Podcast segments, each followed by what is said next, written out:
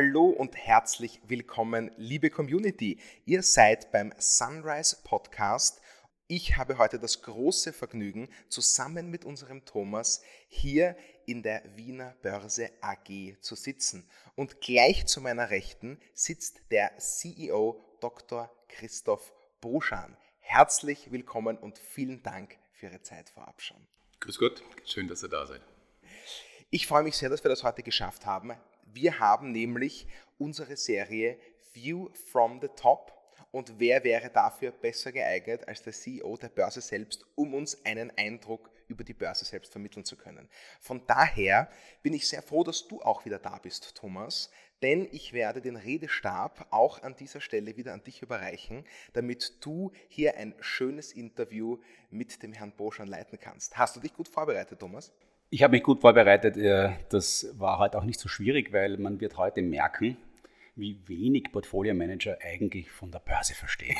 Deswegen tue ich mir besonders leicht, heute ganz blöde Fragen zu stellen, ähm, wenn es dann darum geht, besser zu verstehen, wie Execution an einer Börse wirklich funktioniert, wie dieses fantastische System, das wir heute als Anleger in Sekundenschnelle uns an ganz vielen Unternehmen auf der Welt beteiligen können, wie das eigentlich tatsächlich im Hintergrund abläuft. Und auf das freue ich mich schon sehr und äh, werde heute sicher wieder viel mitnehmen und lernen. Das ist großartig. Danke, dass du das jetzt schon mal umrissen hast, Thomas, was uns heute erwartet. Ich bin nämlich schon sehr gespannt. Ja. Ich kann es natürlich kaum erwarten, mehr über die Börse zu lernen. Es ist nämlich, und das dürfen wir schon sagen, mal etwas anderes, Thomas, nicht? Weil wir haben bis jetzt große Unternehmen, die direkt sozusagen wirtschaften, wie man es kennt. Wir sprechen über die Strabag, wir sprechen über die Wienerberger zum Beispiel. Da kann man sich viel leichter was drunter vorstellen. Ja. Und ich bin sehr gespannt, äh, was hier heute rauskommt, was die Wiener Börse AG eigentlich so macht den ganzen Tag. Ich bin nämlich davon überzeugt, dass dieses wunderschöne Gebäude hier nicht umsonst steht. Ganz sicher nicht. Nein. aber wir werden natürlich auch kurz über die Wiener Börse sprechen. Äh, ich darf nur noch schnell nochmal einleiten. Äh, Christoph, vielen herzlichen Dank, dass äh, wir heute da sein dürfen. Ähm, ich sage auch immer dazu, ich, ich habe den Max auch dabei, dass er aufpasst darauf, dass wir im Gespräch nicht abgleiten. Bei uns beiden kann das besonders leicht passieren, würde ich jetzt einmal sagen. Wir kennen uns jetzt doch eigentlich schon sehr, sehr viele Jahre, seitdem du eigentlich in Wien angekommen bist sind und das darf ich so sagen, gut miteinander befreundet. Und gerade dann kann das Gespräch auch ab und dann vielleicht ein bisschen zu salopp werden. Ähm, in, diesen, in dieser Situation würde ich den Max anbieten, uns kurz einzufangen und zu sagen, Burschen, das ist kein Kaffeekränzchen, sondern wir wollen was lernen über die Börse. Ja, lieber Thomas, also diese Gefahr besteht natürlich bei Berlinern nicht, die als extrem sachlich, äh, hochsprachlich, äh, objektiv gelten. Absolut. Du bist ja auch ähm, ähm, ZIP 2 erprobt. Insofern quasi hast du eigentlich alles gemacht, was man in Österreich machen kann, äh, in Hinblick auf quasi die Darstellung einer Funktion in der Öffentlichkeit. Aber kurz zu dir, du bist jetzt seit sechs Jahren ähm, ja. CEO der Wiener Börse, fast auf den Tag genau, also 14 Tage drüber, das war der 1. September 2016 äh, habe ich nachgelesen. Aber du bist äh, ja nicht äh, sozusagen zum Börsen-CEO geworden, ohne vorher etwas anderes bereits gemacht zu haben. Und wie du selbst immer sagst, du bist ein echter Börsianer. Nicht? Das ist ein bisschen ein eigener Schlag Menschen, die Dinge wissen, die ganz viele andere Dinge nicht wissen, Aha. nämlich das, wie tatsächlich äh, Wertpapiergeschäft funktioniert. Bevor wir aber darüber sprechen, ähm, doch über die Wiener Börse ganz kurz, umreiß uns bitte das Unternehmen Wiener Börse. Das Unternehmen Wiener Börse besteht äh, zunächst aus zwei Hauptbestandteilen. Das ist die Wiener Börse und die Prager Börse. Wir haben konzernweit ungefähr 200 Mitarbeiter das ist vergleichsweise wenig, denn es macht uns eigentlich im europäischen Konzert zur höchst äh, profitabelsten Börse. Es gibt äh, oh. andere Börsenplätze, die weit, weit, weit weniger verdienen, aber, und da sprechen wir wirklich um das Doppelte, Dreifache an Mitarbeitern äh, beschäftigen müssen, um das äh, zu erreichen. Also wenn ihr zum Beispiel die polnische Börse anschaut, die Warschauer Börse, die fast in jeder Kennzahl, also Profitabilität, Umsatz, Ergebnis fast identisch ist mit der Wiener Börse, die beschäftigen eben dreimal mehr ja, ähm, Mitarbeiter. Hm. Was sind so die Hauptgeschäftstätigkeiten? naja, es ist zuvorderst äh, natürlich das Handelsgeschäft, die klassische Börsenfunktion, eine sehr einfache Funktion eigentlich, die sich ja nur damit beschäftigt, Anlegerin B mit Anleger äh, A auszutauschen. Das ist die traditionelle Funktion. Dafür eben eine Plattform zu bieten und einen regulatorischen Rahmen. Darüber hinaus betreiben wir insbesondere in Prag auch die Wertpapierverwahrung, also das, was nach dem Trade äh, passiert.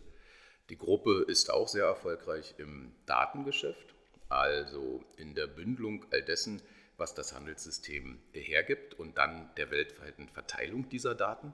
Das machen wir übrigens nicht nur für uns, sondern für die gesamte zentral- und osteuropäische äh, Region. Mhm. Wir konsolidieren auf unserem Datenfeed insgesamt zwölf Märkte und äh, tragen das dahin, wo es vor allem nachgefragt wird. Und das ist in Westeuropa, UK und vor allen Dingen Amerika.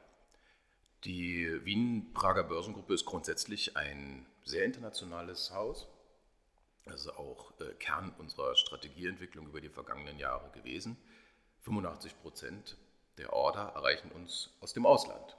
85 Prozent? Ja, also der weit, weit überwiegende Teil. Und auch die Investoren in den äh, österreichischen Unternehmen sind ja mehrheitlich äh, aus dem Ausland. Ja. Mhm. Das heißt nicht, dass wir den Standort äh, negieren, ganz im Gegenteil. Wir waren, sind und werden immer sein die Wiener Börse. Wir sind hier inkorporiert. Wir stehen für die österreichischen Unternehmen, aber das ist eben unser Verständnis. Wir tragen die österreichischen Unternehmen in die Welt und wir bringen die Welt nach Österreich. Ja, das ist ja genau die Schnittstellenfunktion, die die Börse hier ähm, zu äh, erfüllen hat. Jetzt lass mich ähm, vielleicht ganz kurz schon mal einsteigen in das Thema. Du hast schon etwas gesprochen über den Handel, also das Verbinden von äh, einem Kaufinteressenten mit einem Verkaufsinteressenten zu einem äh, bestimmten Preis und das, was du dann als danach in der Wertschöpfungskette bezeichnet hast, die Verwahrung. Ich glaube, es wäre wirklich äh, auch hilfreich für uns einmal grundsätzlich zu verstehen, wie kommt es denn überhaupt dazu, dass das, einmal, das, was da ist, zu verwahren? Nicht? Also ich glaube, wir müssen ganz am Anfang anfangen. Wenn ich heute ein, ähm, ein nicht börsennotiertes Unternehmen bin, dann stehen die Anteile, wenn man so möchte, ähm, denen dieses Unternehmen gehört, im Firmenbuch. Nicht? So. Und jetzt werde ich börsennotiert. Was passiert dann mit meinen Anteilen? Stehen die noch irgendwo? Was ist das Firmenbuch? Ja. Äh, gibt es das? Ja. Ähm, also das Firmenbuch gibt es natürlich nach wie vor. Ja. Äh, das ist ja der Registereintrag, der aber ja nichts weiter als den legalen Bestand sozusagen äh, nachweist. Der nächste Schritt wäre die aktienmäßige Verbriefung sozusagen äh, des Eigenkapitals. Früher wurde da, wurden da tatsächlich Urkunden erstellt, das, was wir ja heute noch mhm. vielleicht äh, auf Flohmärkten oder im Internet dann äh, erwerben können. Oder bei Fußballclubs. Ja. Oder bei Fußballclubs, oh ja, als Marketinginstrument auch heute. Äh, Beate Use hatte übrigens auch extra eine physische Aktie ausgegeben. Man erkennt die Nähe, man erkennt die Nähe des Themas. genau. Und ähm, ja, also früher hatte man tatsächlich ein Papier dann in der Hand, seinen Anteil. Den konnte man selbst verwahren, man konnte ihn äh, im Banktresor Streifband verwahren, wie das so schön hieß, ja, also wirklich auch mit einer Banderole äh, herum. Das heißt, Streifband hieß tatsächlich eine Banderole um absolut. das Papier rundherum. Absolut. Mhm. Oder zu Hause unterm Kopfkissen mit all den Risiken, mhm. Äh, die damit natürlich auch verbunden sind, ja, äh, des Untergangs äh, und so weiter. Ähm, aber die Standardverwahrung natürlich eigentlich schon die letzten Jahrzehnte und so auch heute ist natürlich die Giro-Sammelverwahrung, also ein Gesamtbestand bei einem Zentralverwahrer. Früher, und das muss man sich wirklich so vorstellen, übrigens hervorragend nachvollziehbar, meine ich auch an der Wiener Börse. Für die Berliner Börse weiß ich es genau, da hast du ja oben in aller Regel den Handelssaal gehabt, da fanden also die äh, Handelsgeschäfte ja. statt. Ja. Und dann gab es äh, einen Anruf in den Keller nämlich den darunterliegenden Tresorraum. Und da rannten sie rum, die Clerks, und haben tatsächlich die Aktien von A nach B äh, sozusagen äh, getragen. Also quasi von und einem Depot so zum ist es. anderen. So ist es. Das ist so herrlich. ist es. So ist es. Das ist herrlich. Und ähm, das ist heute natürlich ein elektronischer Buchungssatz, ja, aber das Prinzip ist immer noch das gleiche. Und das ist ja auch das Schöne an der börslichen Transaktionskette.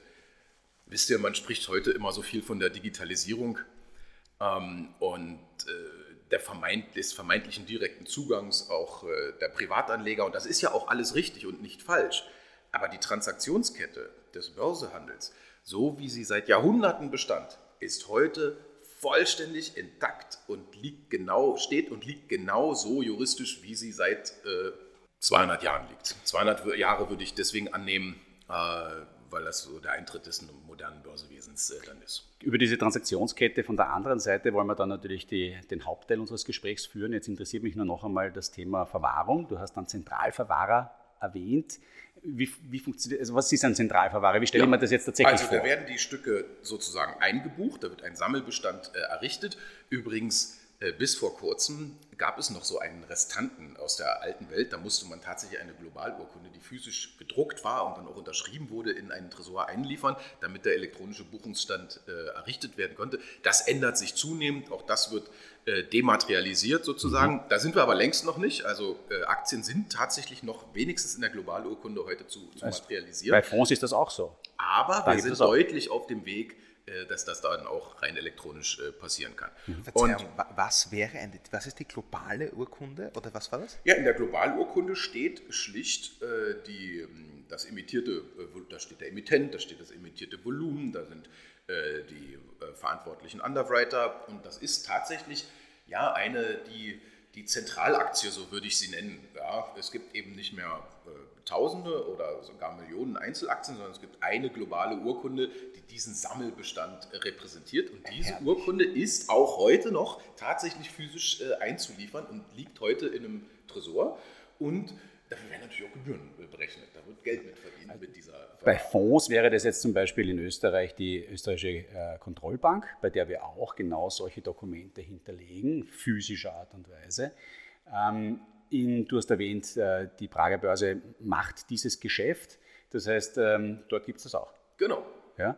Und ähm, das heißt, das ist dann, dieser Urkunde steht dann quasi konkret drauf, 100.000 Aktien, quasi die gibt es sozusagen. Und neben dieser Urkunde, wo 100.000 draufsteht, gibt es dann eine Datenbank, in der drinnen steht, wo denn diese 100.000 Stücke eigentlich sind, oder? Ja, genau. Und wie detailliert steht das da drinnen? Weil natürlich weiß der Verwahrer, in Prag nicht quasi, wer die einzelne Aktie hält, oder? Ja, so ist es. Sondern also, was weiß der eigentlich? Also in aller Regel steht, ja, in aller Regel äh, steht dort die Bank, äh, mhm. die dort ein Depot unterhält, ja. äh, drin. Ja.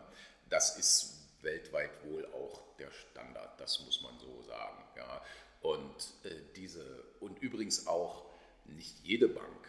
Es ist bei den Zentralverwahrern so, dass meistens nur auf das Verwahrgeschäft spezialisierte Banken dort tatsächliche Konten und Depots unterhalten. Aha. Und diese auf das Verwahrgeschäft spezialisierten Banken betreiben dann ihrerseits wieder diverse Depots für die normalen Geschäftsbanken, Online-Banken, die wir alle so kennen. Und dort, bei diesen Banken wiederum, dann sind wir endlich beim Endkunden. Dort mhm. hast du dann eben dein Depot und dein äh, Verrechnungskonto. Ja. Aber im Kern ist das alles das Gleiche. Es multipliziert sich nur entlang einer sozusagen Verwahrkette, ja, mhm. die übrigens ja dann auch international äh, mhm. organisiert werden muss. Ja, also man stelle sich das vor, jeder von uns kennt sein Depot und sein Verrechnungskonto. Das gibt es jetzt wieder für die Bank, die das für einen macht. Diese Bank hat wieder eine spezialisierte Bank, die das dann beim Zentralverwahrer macht. Und jetzt müssen ja aber die internationalen Universen, also zum Beispiel eine Prager Börse äh, mit ihrem Verwahrer, auch mit dem hiesigen äh, Verwahrer der ÖKB interagieren und diese beiden wiederum mit Clearstream, das ist der Zentralverwahrer in Deutschland. Ja. Und zwischen diesen Zentralverwahrern gibt es also auch wieder Verbindungen und auch wieder Konten und Depots, die sich gegenseitig miteinander ähm, unterhalten. Also das ist auch der eigentlich komplexe Vorgang im internationalen Wertpapiergeschäft.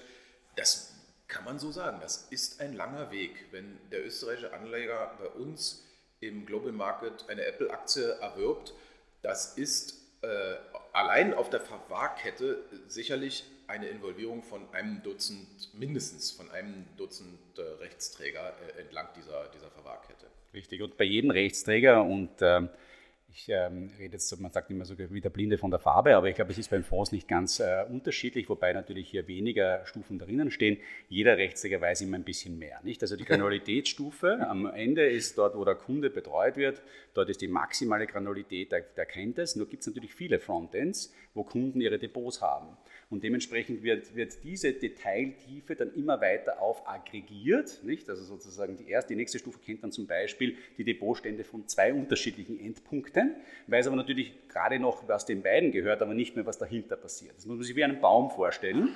Nicht? Und dieser Baum führt am Ende zum Zentralverwahrer, der einfach sagt, mehr als 100.000 Stücke kann es nicht geben, wenn man so möchte. Nicht? Und ähm, das ist natürlich auch ein riesengroßes Thema, gerade im Aktienhandel rund um die Thema Transparenz bei Abstimmungen. Etwas, was man versucht, ähm, in der, insbesondere in der Europäischen Union weiter voranzutreiben, dass die, alle diese Verwahrer auch tatsächlich miteinander reden, ähm, damit es auch sichergestellt wird, dass die Aktionäre ihre Aktionärsrechte ähm, durchsetzen können. Aber es ist eine große Herausforderung, weil diese Ketten, von denen du ja gesprochen hast, ich meine, ein Dutzend das ist schon zwei, eine ganz schöne Menge. Ja, zwei ja. Gedanken dazu. Äh, völlig richtig, äh, was du sagst. Ähm, jetzt klingt diese Aufsummierung der Dienstleistungen entlang der Verwahrkette, ich sage jetzt bewusst noch nicht Transaktionskette, denn es gibt vor dem Geschäftsabschluss einen ähnlich komplexen mhm. äh, Ablauf. Yes. Jetzt klingt das natürlich auch nach einer Aufsummierung äh, der Gebühren und nach einem sehr gebührenintensiven äh, Vorgang. Mhm. Aber da haben wir doch über die letzten Jahrzehnte eine dramatische Implosion der Preise gesehen, sind übrigens auch äh, hocheffiziente Systeme bis hin zum äh, Real-Time-Settlement. Also es geht erstens schnell und es ist zweitens mittlerweile auch verschwindend geringe Gebühren. Und was die Synchronisation der Informationslage entlang der Verwahrkette angeht, gibt es eine europäische Initiative, äh, Target 2 Securities heißt mhm. das, ein ein, ein, europäisches System der Interoperabilität der Zentralverwahrer, an dem übrigens Österreich als äh, Full Developed Market, so ist er ja geschlüsselt, wir sind ja voll integriert in die westliche Kapitalmarktwelt äh, mhm. technisch. Mhm. Ähm, da ist Österreich voll, voll integriert und nimmt an diesem äh, T2S-System teil, was auch äh, die Internationalisierung unseres Hauses äh, sehr vorangetrieben hat. Ja. Ähm, die Prager nicht, äh, allerdings nicht, weil wir das äh, nicht möchten, sondern es unterliegt auch dort einer ständigen Prüfung, ob es Sinn macht, auf das T2S-System zu wechseln. Ähm, aber sie teilen den Euro äh, noch nicht. Deswegen Aha. ist äh, oft, äh, sieht man das, dass die Frage also eigentlich naturgemäß verbunden ist, äh, Währungsraum gleich Target-to-Securities-System. Ja, also ähm, wahnsinnig spannendes Thema. Äh, vielen herzlichen Dank, dass du uns da mal einen Einblick gegeben hast. Ähm, jetzt haben wir mal über die grundsätzliche Verwahrung gesprochen. Ähm, das ist aber, wie wir schon gehört haben, das steht ganz am Ende eigentlich. Mhm. Aber es ist doch der Beginn in gewisser Weise. Weil, Sehr ähm, philosophisch heute, unser Thomas. Ja, schon, gell? Weil, äh, der Beginn ist etwas anderes, aber darüber Und, und du hast einen ganz einen wichtigen Punkt angesprochen und das ist eben diese Faszination, ähm, über die wir auch vorher schon kurz geplaudert haben.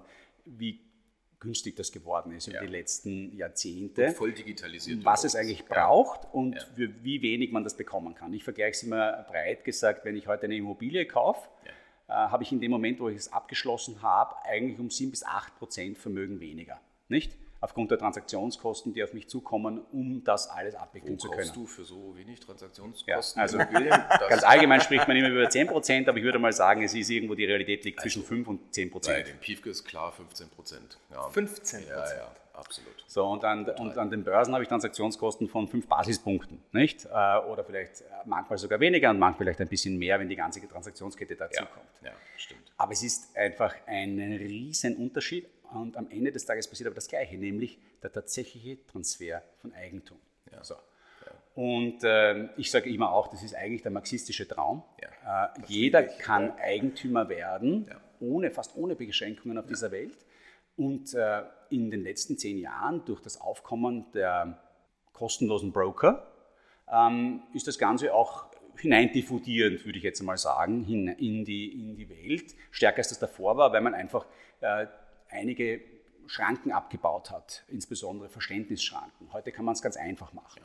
Mit dieser Einfachheit, die dem Kunden sozusagen auf der Frontend-Seite, also auf dem Gerät, mit dem er interagiert, gezeigt wird, hängt aber ein sehr komplexer Prozess zustande. Ja. Und über den würde ich jetzt gerne sprechen. Ja. Also wirklich ganz konkret, ich bin auf meiner App ja. bei meinem Broker und ziehe den Schalter rüber, nachdem ich 100 eingegeben habe und kaufe mir, oder 10, und kaufe mir 10 ja. Volkswagen-Aktien. Ja. Was passiert? Ja. Ich erlaube mir sogar noch einen Schritt früher anzusetzen, um die Transaktionskette äh, zu vervollständigen. Und das ist überhaupt erstmal die Idee, eine Aktie der Wienerberger, der ersten Bank, äh, der VIG, zu kaufen. Da muss ich mich informieren. Und wo tue ich das? Das tue ich anhand der aktuellen Marktlage. Was ist zuletzt in welchen Volumen gehandelt worden? Wo steht der Kurs? Wie hat er sich über die letzte Zeit oder längere Zeiträume entwickelt? und vor allem, was ist denn an aktuellen Angeboten, Preisangeboten, je nachdem, auf welcher Seite ich stehe, äh, äh, Kauf oder Verkauf, Geld oder Brief, Bit oder Ask, zu welchen Volumina verfügbar. Und diese Informationen, die sucht man sich dann über ein Informationssystem, Bloomberg, Reuters, Finanzen.at, eure Seite, wo auch immer, oder über die Website der Börse. Ja. Der Ursprung all dieser Daten liegt immer im Handelsbuch äh, der Börse. Also egal, was man wo sieht, es ist immer der Datensatz, äh, den wir sozusagen äh, zur Verfügung stellen. Entweder auch dann auf unserer Internetseite oder übersetzt über weitere Vendoren, wie wir sie nennen. Naja, und dann machst du deinen Online-Broker auf informierst dich darüber. Auch die Preisinformation, die du dort siehst, wird irgendwo originär beim Haupthandelsplatz entstanden sein. Auch wenn. Haupthandelsplatz. Ja. So, also wenn du, okay, wenn du Haupthandelsplatz sagst, heißt das, es gibt auch viele Nebenhandelsplätze. Also, wenn du die ATX5 anschaust, dann wirst du hunderte von miteinander konkurrierenden Ausführungsplattformen in der Europäischen Union finden. Was ist ATX5? ATX5 sind die fünf meistgehandeltsten und höchst marktkapitalisiertesten Unternehmen Österreichs. Ja. Danke. Also der noch einmal ein Ausschnitt aus dem äh, Nationalindex und ich mhm. nehme sie deswegen, weil die natürlich die größte Verbreitung auf den verschiedenen Handelsplattformen haben. Also du machst deinen Online-Broker auf und jetzt nehmen wir mal die Situation so, wie sie heute noch ist. Sie verändert sich nämlich gerade dramatisch. Ja? Also in aller Regel ist das auch heute noch bei den Online-Brokern so, dass dann äh, du den Wert eingeben wirst und dann wird anhand der Wertpapierkennnummer eine ganze Reihe von Marktplätzen auftauchen. Das ist in aller Regel immer noch äh, die Heimatbörse. das ist darüber hinaus ein ganzes Bündel weiterer europäischer Börsen, wo diese Aktie auch gehandelt werden kann. Und es ist darüber hinaus eine ganze Reihe von weiteren Handelsplätzen, bankeigenen, bankinternen äh, Handelssystemen. Jetzt traue ich mich zu sagen, ähm, dass du damit wahrscheinlich schon viele von unseren Zuhörern verloren hast, weil die diese Art von Darstellung gar nicht mehr kennen. So, deswegen sage ich, da verändert sich etwas, weil wir große und größte Anbieter im Markt haben, die gar keinen Handelsplatz mehr aus, äh, an, anzeigen, den man dann selbst auszuwählen hätte, sondern die nur gegen einen Handelspartner interagieren. Wenn ich kurz dazu anführen darf, also ich kenne diese Welt noch. Ähm, das heißt, äh, vor Jahren, wenn man sich seinen Online-Broker eröffnet hat, und es gibt natürlich heute auch noch welche, die das anbieten, dann hat man eben, nachdem man den gewünschten Trade eingegeben hat, unterschiedliche Ausführungsplätze gesehen. Das heißt, man konnte wählen, ob ich diesen Trade über die Börse selbst oder über einen Nebenhandelsplatz ausführen möchte. Und diese Wahl fiel typischerweise natürlich auf den Platz, der mir den besten Preis gegeben hat und angezeigt hat über dieses System. Eine der ganz großen Errungenschaften, wenn man so möchte, der heutigen Neo-Broker ist, dass sie das weggelassen haben, weil es hat die Leute nur verwirrt, nicht? Und äh, machen das eben nicht mehr, sondern sie geben dir eigentlich weniger Wahl als früher, machen es dafür einfacher. Ob sie es besser machen, sei dahingestellt. Aber zurück zu dir. Ja, absolut. Und auch bei den Online-Brokern, die noch eine Vielzahl von Plätzen anzeigen, gibt es natürlich die Tendenz, diese in einer bestimmten Reihenfolge darzustellen. Im besten Fall natürlich danach zu ranken, wer den besten Ausführungspreis äh, bietet. Das muss nicht immer so sein. Und auch bei den übrigen Brokern sieht man die Tendenz, bankeigene Handelssysteme, man nennt sie übrigens systematische Internalisierer, weil die Order eben nicht mehr das Licht unmittelbar, nicht mehr unmittelbar das Licht öffentlicher Märkte erreicht, sondern eigentlich bankintern bereits gegen das Bankbuch äh, ausgeführt äh, wird. Das muss man auch noch ganz kurz sagen. Die, ähm, wer darf denn das grundsätzlich sein? Wer kann denn so ein Handelsplatz sein? Ja, also die historische Transaktionskette sieht ja so aus, dass wir den Endanleger haben, einen Zugangsintermediär hatten, der eine Börsenzulassung hat und dann an der Börse diese Order ausgeführt ähm, wurde. Das ist Privat der Broker. Richtig? Genau, das ist ja. der Broker. Der äh, Zugangsintermediär, der Introducing Broker, ja, der vorstellende Broker, der die Order, und das kann man sich wirklich früher ja so vorstellen. Also wenn du früher als äh, Privatanleger auf die Idee kamst, Aktien kaufen, dann hast du äh, bei der, äh, bist du bei der Bank vorbeigegangen, hast deine Orderform ausgefüllt und dann rannte er früher los, der Clerk, von der Bank zur Börse, hat den Stapel Order dahingelegt, hat den einem Parketthändler übergeben, der ist wiederum äh, zum preisverstellenden Börsenmakler gegangen, der das Börsenbuch gerechnet hat, die Aufträge tatsächlich zusammengeführt hat. Der hat dann den Preis ausgerufen. Der Broker auf dem Parkett rennt zurück zu seinem Büro, äh, schickt den Clerk wieder zurück in die Bank und dann kriegt der Anleger seine Ausführung. So die ganz äh, äh, historische Transaktionskette, die natürlich dann entsprechend, und das Börsewesen war da immer Avantgarde, ja, die dann natürlich sich sehr früh äh, erst elektrifizierte und dann elektronisierte. Ja. Also äh, du musst natürlich äh, keinen Clerk losschicken, sondern du kannst einen Fernschreiber nehmen oder früher ein Morse-System, dann einen Fernschreiber, dann den Sprech, den Fernsprecher. Ja. Also dann hast du schon mal den physischen Weg zur Börse extrem äh, abgekürzt, aber den Parketthandling kennen wir ja alle noch. Äh, er bestand ja auch bis vor 25 Jahren, ja, äh, wurde dann zunehmend elektronisch unterstützt. Die Funktionen entlang dieser Transaktionskette, das ist aber ganz wichtig und das ist das, was ich vorhin gesagt habe, so wie diese Transaktionskette da äh, steht und liegt, also Anleger, Zugangsintermediär, Händler auf dem Parkett, preisverstellender Börsenmakler auf dem Parkett, äh, Weitergabe an die Abwicklung im Keller der Börse, so wie das 200 Jahre steht, so steht und liegt sie noch heute. Mit einigen Unterschieden, dass die Trade-Through-Process natürlich voll elektronisch abgebildet äh, wird und nicht erst seit gestern. Äh, das ist äh, ein Digitalisierungsschub, der Ende der 70er Jahre dramatisch einsetzte, äh, mit der Nasdaq ja auch bereits, ja, heißt hier übrigens nichts weiter als National Association of Security Dealers Automated Quotation, also da wurde dann sogar schon auch der Preisfeststellungsmechanismus voll elektronisiert. Und ähm, das steht und liegt heute alles juristisch so wie immer, aber äh, voll elektronisch. Und jetzt. Diese, Entschuldigung, diese Wege, äh, das kennt man ja auch, wenn man ein bisschen so gelesen hat, die spielen ja heute auch noch eine Rolle. Das heißt, wir reden heute allerdings über Datencenter, die dann ganz nahe gebaut werden, tatsächlich an Ausführungsplätzen. Absolut um am Ende des Tages den sozusagen Speed of the Electrons äh, durch die Datenleitungen äh, möglichst zu verkürzen, also den Weg zu verkürzen, äh, um hier schneller an die jeweils relevanten Informationen zu kommen, um solche Trades auszuführen.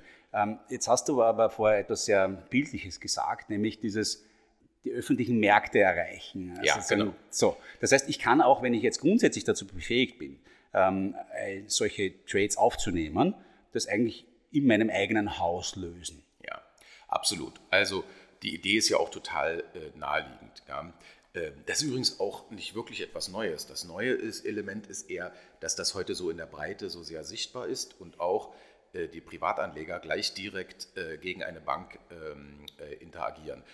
Es gab auch historisch schon immer ein dramatisches Nebeneinander von börslichen und außerbörslichen Handel.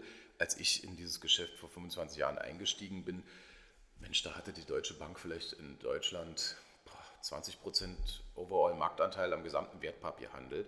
Naja, glaubt ihr denn nicht, dass eine Deutsche Bank da intern im eigenen Buch schon immer den entsprechenden Counterpart für ein Handelsinteresse fand? Ja?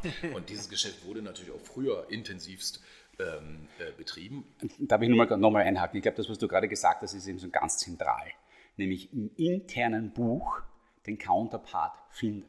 Genau. Das heißt, wenn ich jetzt als vorgeschaltenes Haus bin und bei mir kommen ähm, Käufe und Verkäufe ein, dann muss ich nicht mehr zur Abwicklung dieser Käufe und Verkäufe nach weiter hinten gehen, nämlich ja. dort, wo zusätzliche Liquidität vorhanden wäre, nämlich auf der Börse oder auf anderen Handelsplätzen, sondern kann in, bei mir selber sozusagen den Austausch machen zwischen dem einen, einen Anteil und dem anderen. Absolut. Man muss den Wertpapierhandelsmarkt als riesen globales, äh, sehr komplexen Organismus äh, verstehen, der, wenn es um die Frage der Exekution von Wertpapieraufträgen äh, geht, viele Wege zur Verfügung stellt. Es geht ja immer um eins am Ende. Der Kunde kommt mit einem Handelsinteresse. Und wie wird dieses Handelsinteresse bedient? Es ist überhaupt nicht so und auch heute noch nicht so, ähm, dass für jedes Handelsinteresse sofort immer die Gegenpartei äh, zu, zur Verfügung äh, steht. Denn es ist wie auf jedem Markt. Der Käufer möchte möglichst billig kaufen und der Verkäufer möchte möglichst teuer verkaufen. Da stehen sich also erstmal zwei Handelsinteressen kontradiktorisch gegenüber, die irgendwie zusammengeführt äh, werden müssen. Und weil das in den allermeisten Fällen nicht sofort matcht, gibt es Marktteilnehmer in liquiditätsspendender Funktion. Früher den preisverstellenden Börsenmakler, den Sensal hier in Wien, den Scontro-Führer in Berlin und Frankfurt, äh, dann später den Specialist. Äh, heute ist das der Oberbegriff Market Maker. Und was macht der Market Maker? Der Market Maker gibt dir die sofortige Ausführung, indem er die Gegenpartei einnimmt. Dabei trägt er in aller Regel zwei Risiken, die klassischen Risiken jedes Maklergeschäfts. Erstens ein Beschaffungsrisiko. Kriege ich den Handelsgegenstand überhaupt, den ich da gerade verkauft habe? Und zweitens ein Preisänderungsrisiko. Zu welchem Preis kriege ich denn das Geschäft wieder gedeckt sozusagen? Der Marktmaker ist äh, sehr privilegiert. Er darf beide Handelsseiten machen. Er darf äh, sowohl kaufen, das ist noch der unkompliziertere Teil, dann musst du ja einfach nur kaufen und dann bezahlen. Ähm, er darf vor allen Dingen aber auch verkaufen, was er gar nicht hat. Er darf also einen Leerverkauf machen und muss das dann allerdings später eindecken. Und wie gesagt, dabei trägt er zwei Risiken. Das eine ist das äh, Beschaffungsrisiko, kriege ich den Gegenstand überhaupt? Kein Problem bei den großen liquiden Titeln. Aber bereits in der zweiten, dritten Reihe durchaus auch eine Herausforderung. Und dann vor allen Dingen die Essenz des Maklergeschäfts, zu welchem Preis decke ich mich denn also ein? Und in dieser liquiditätsspendenden Funktion steht er mit einem Geschäftsangebot im Markt. Dafür gibt es dann einen Terminus technicus im Wertpapierhandel, das ist der Spread, also die Geldbriefspanne, der An- und Verkaufskurs Bid and Ask äh, genannt, jeweils natürlich mit Volumen hinterlegt. Und wie attraktiv dieser Spread ist, das heißt also, in welchen Zeiträumen ist er, mit welchem Volumen und vor allen Dingen welcher Enge verfügbar, das ist der Wettbewerb der Liquiditätsspender am Markt. Und eigentlich noch größer gesprochen, der Wettbewerb der Ausführungsplattformen untereinander als solcher. Denn, wie gesagt, die großen, schweren Titel kannst du an Hunderten von Ausführungsplätzen handeln, an Börsen, an bankeigenen Systemen, an Zwitterwesen, die regulatorisch zwischen Börse und äh, bankeigenen Systemen stehen. Hunderte davon sind heute verfügbar und im Wettbewerb miteinander. Und wer da die größte Sofortigkeit zum besten Preis zur Verfügung stellen kann, der wird den Geschäftsabschluss letztlich für sich an Land äh, ziehen. Wenn ich kurz zusammenfassen darf, ähm, der, du hast einen total zentralen Player jetzt hier gerade eingeführt, nämlich den Market Maker. Ähm, Im einfachsten Sinne ist es ja tatsächlich so, ich will was verkaufen, ich brauche einen Käufer äh, und es kann sein, dass ich eben keinen finde. So, ähm, was man sich überlegt hat über die Jahrzehnte und Jahrhunderte hinweg ist, dass manche Leute gesagt haben, naja, also ich bin bereit, gegen Bezahlung, wenn man so möchte, diese Position einzunehmen. Nicht? Das ist also dieser Market Maker. Der hat auch gewisse Verpflichtungen, wenn ich irgendwie das richtig verstanden habe. Also auch gesetzlich muss er dann tatsächlich, wenn er dann diese Rolle einnimmt, auch Preise stellen. Das heißt, er kann nicht nur sagen, ich tue nur, wenn ich will, oder? Ja, das ist äh, von Plattform zu Plattform äh, unterschiedlich. Die bankeigenen Systeme, also alle haben ja erstmal eine ganz intrinsische Motivation, möglichst lang mit einem möglichst tiefen Orderbuch, möglichst eng im Markt präsent zu sein. Das ist erstmal die ökonomische äh, Motivation und die ist am stärksten. Ja. Ich sage das bewusst übrigens auch als ehemaliger Market Maker. Ich habe das Geschäft ja lange äh, auch gemacht. Liquiditätsspender an Märkten über regulatorische Vorgaben zum Exposure ihrer Bilanz an Märkten zu zwingen, ist ein heikles Thema funktioniert in aller Regel wenig. Ja. Mhm. Äh, natürlich sind gerade die Börsen mit ihrem engen regulatorischen Korsett extrem hinterher, die Market Maker in Qualitätsanforderungen äh, hinein äh, zu überzeugen. Das ist eigentlich das zentrale Geschäft auch äh, von, von, von Börsen. Ja. Äh, ich sage aber auch in aller Klarheit, äh, wenn es hart und auf hart kommt, niemand mhm. exponiert sich mit seiner Bilanz da. Mhm. Und das sieht man ja auch äh, das, warum auch Börsen dann so wichtig sind am Ende. Ja, weil Börsen nach wie vor natürlich die wesentlichen Liquiditätspools sind, die auch öffentlich transparent für jedermann verfügbar und sichtbar sind. Und wenn du die krisenhaften Verwerfungen an den Märkten dann anschaust, also insbesondere Hochzeit äh, der Finanzkrise 2008, äh, 2009, immer dann, wenn wirklich Liquiditätsconstraints am Markt sind, ja, dann hast du die Börsen sozusagen als Länder auf Last Resort im Markt, voll mhm. transparent, voll operabel. Ich mache das Geschäft seit 25 Jahren, das ist der fünfte Börse, der ich dienen darf. Ich kann mich nicht einmal erinnern, dass wir mit einer Börse wirklich abgeschaltet wären. Mhm. Wie die Preisqualität dann da aussieht und wie der Handel sich konkret, ist eine andere Frage. Ich kann aber sicher sagen, dass 2008, 2009 alle bankinternen Systeme off waren. ja. Gut, ich meine, du, hast wieder, du sprichst über Liquidität. Ja. das, die allgemeine Übersetzung wäre natürlich Verfügbarkeit. Ja, also was du, was du hier sagst, ist, dass ähm, in Krisensituationen, wenn dann eben Teile dieses Systems, dieses komplexen Systems, das wir besprochen haben, nicht mehr aktiv werden, weil sie ihre Risiken abschalten wollen, dann ist die Börse immer noch da. Die kann aber nichts anderes tun, als am Ende des Tages Angebot und Nachfrage miteinander ja, aber zu sie verbinden. hat zwei Vorteile. Sie hat zwei Vorteile gegenüber den bankeigenen Systemen.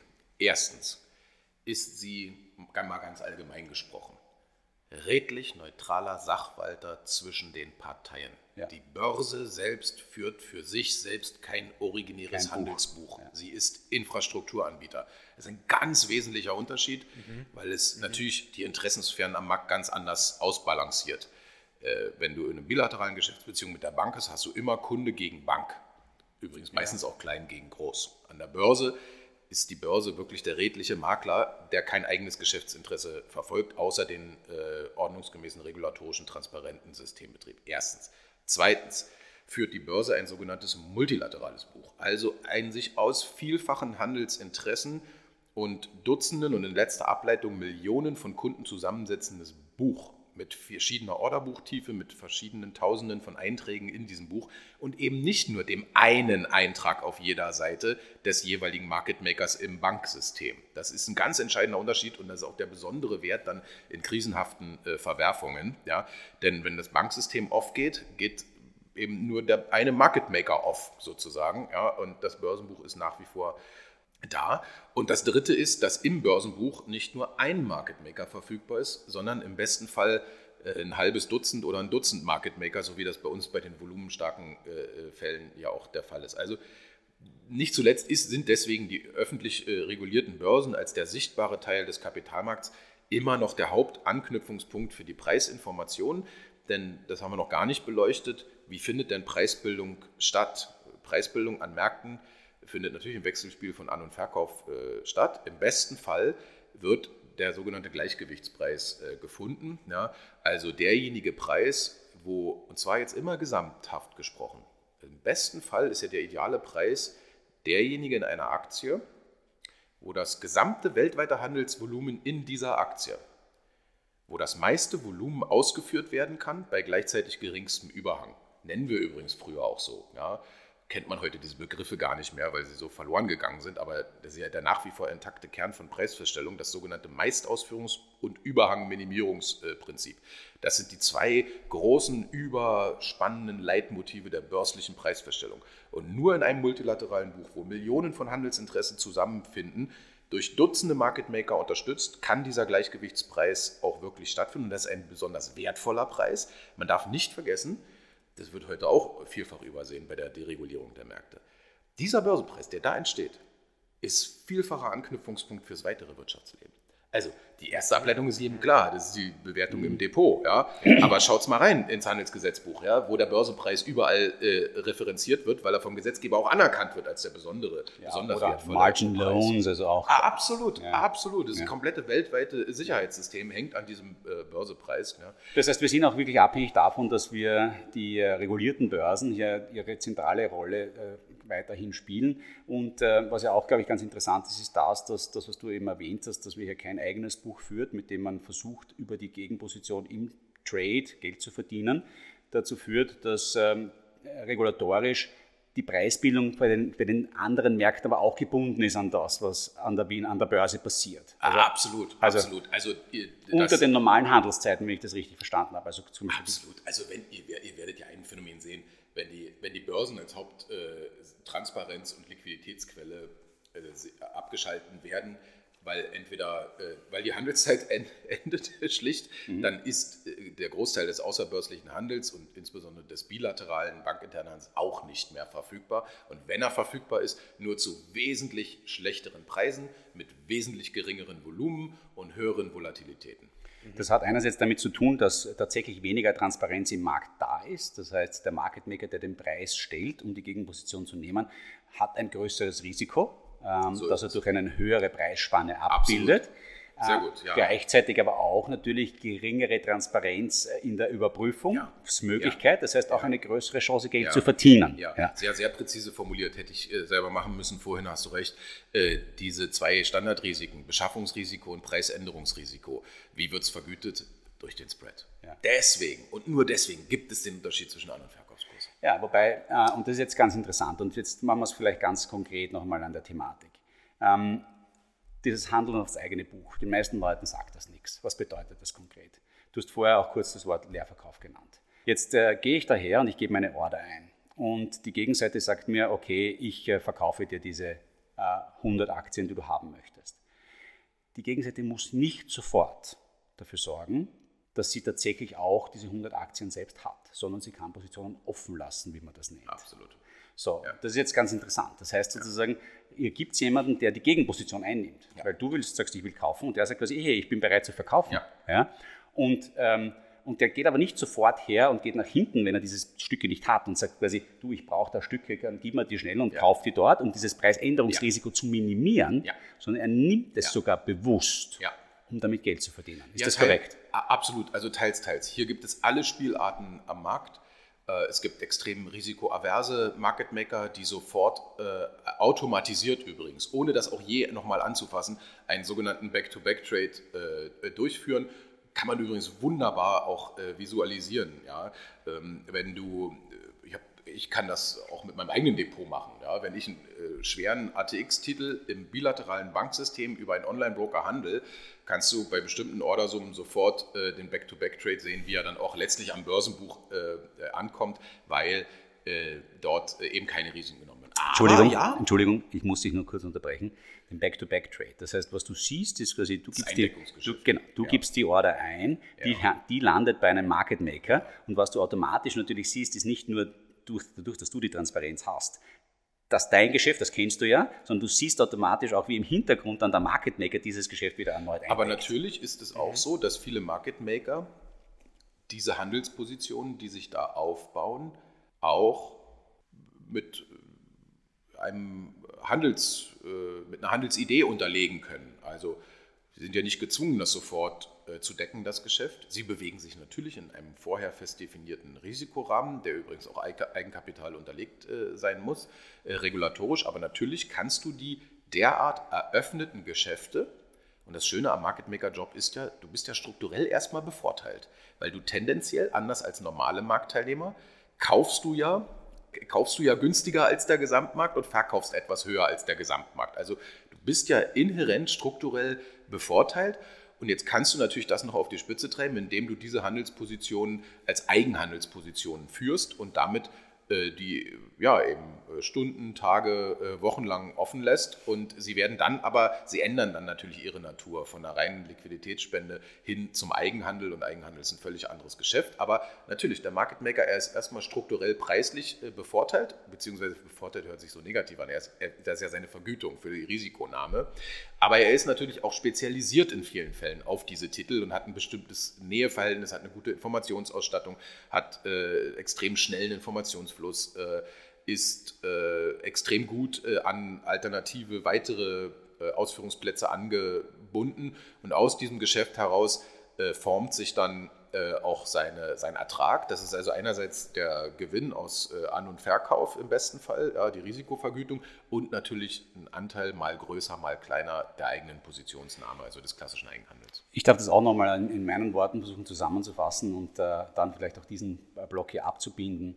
Das heißt, ähm, wir kennen das Thema natürlich, weil es auch immer durch die Medien gegangen ist, die Frage, wie kann kostenloser Handel, sozusagen in der Darstellung, ich zahle als ähm, als äh, Benutzer eines, einer, eines Neo-Brokers nichts für den Trade. Wie kann das funktionieren? Und da gibt es immer dieses Thema vom Payment for Order Flow. Das heißt, man hat mittlerweile schon gelernt, das muss ja auch ausgewiesen werden, dass hier tatsächlich eine Zahlung stattfindet vom ausführenden Market Maker an das Frontend. Ähm, und äh, diese Zahlung kann jetzt aber zwei Ursprünge haben. Nämlich, und das ist das Interessante, den grundsätzlichen Bid- und Ask-Spread, der sich durch die Leistung des Market Makers erklären lässt, weil gratis macht das ja keiner.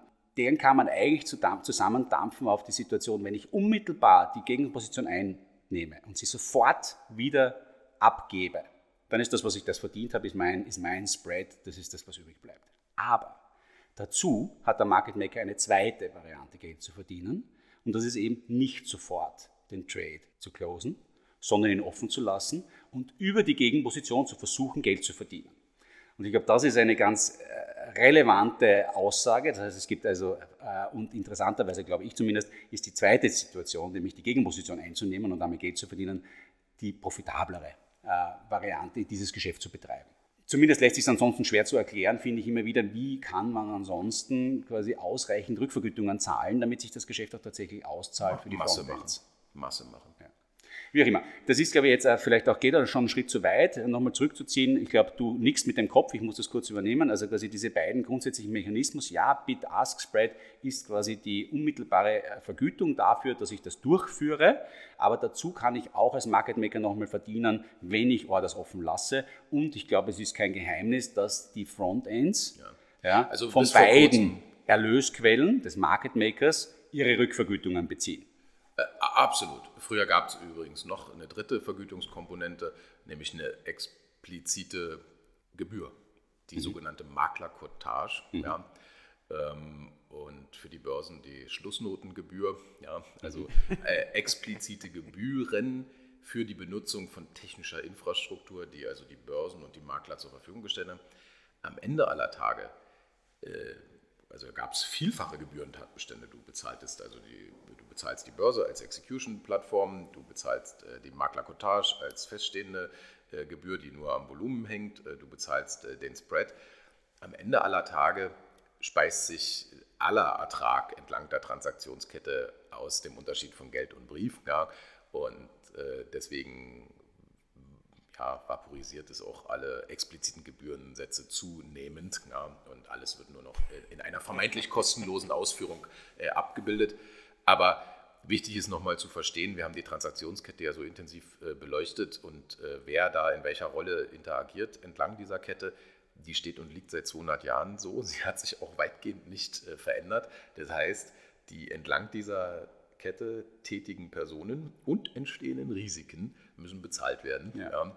Deswegen den kostenlosen Trade gibt es natürlich selbstverständlich nicht, ja, sondern äh, das hat heute alles nur eine etwas andere Ausprägung als früher vielleicht, aber die Wirkungsmechanismen sind die gleichen. Ja, nichtsdestotrotz, glaube ich, muss man sagen, dass äh, hier, dass hier sozusagen es auch fair ist, wenn ein Market Maker selber Risiko nimmt, der kann, das Risiko kann ja auch in die Gegenrichtung gehen. Ja, wenn er sich damit also sein Geld verdienen möchte, Bitte nicht falsch verstehen, wir haben über die letzten zwei Dekaden einen unglaublichen Effizienzgewinn und eine wirklich historische Implosion der Ausführungskosten für die Privatanlegerinnen und Privatanleger äh, zu verzeichnen. Also äh, das ist ein so intensiver Wettbewerb heute und der ist ausschließlich einem zugute gekommen, nämlich dem Publikum am Ende der Transaktionskette. Ja, mhm. Also ich würde ich glaube, es ist nicht falsch zu sein, über die letzten 25 Jahre, als ich meine erste Wertpapierorder Mitte der 90er Jahre war, habe ich mit Sicherheit auch als Privatanleger das 10- bis 20-fache dessen bezahlt, was ich heute äh, bezahle. Also Wahnsinn. da ist wahnsinnig viel passiert und hat sich wirklich, wirklich verbessert. Christoph, herzlichen Dank. Äh, jetzt habe ich noch eine Bitte an dich. Wir schließen unsere Gespräche immer mit dem sogenannten Word Wrap ab, äh, eine kleine persönliche Note. Ähm, das, dafür darf ich an den Max übergeben, der dir ein paar Fragen stellen wird, Gerne. mit der Bitte, es sind Satzanfänge, um diese zu beantworten.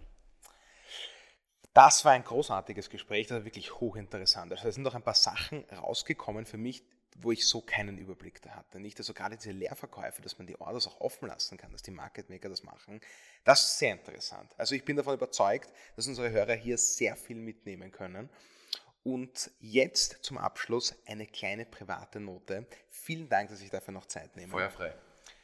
Es geht um Halbsätze und ich liefere den ersten Halbsatz, Sie liefern den zweiten Halbsatz. Zufrieden bin ich.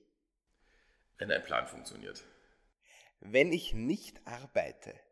Äh, schraube ich, bastele ich, baue ich an irgendwas rum. Herrlich. An meinem Job mag ich am meisten. Ähm, ein Job in der Mitte der Gesellschaft äh, mit wahnsinnig viel sozialer Interaktion am, am wirklichen Leben. Dieses Buch sollte man lesen.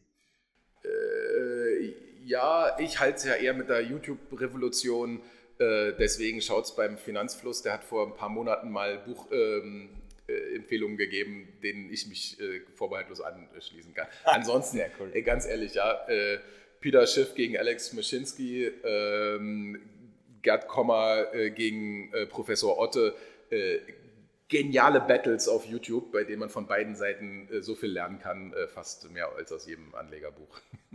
Sehr cool, sehr cool. Vielen Dank dafür.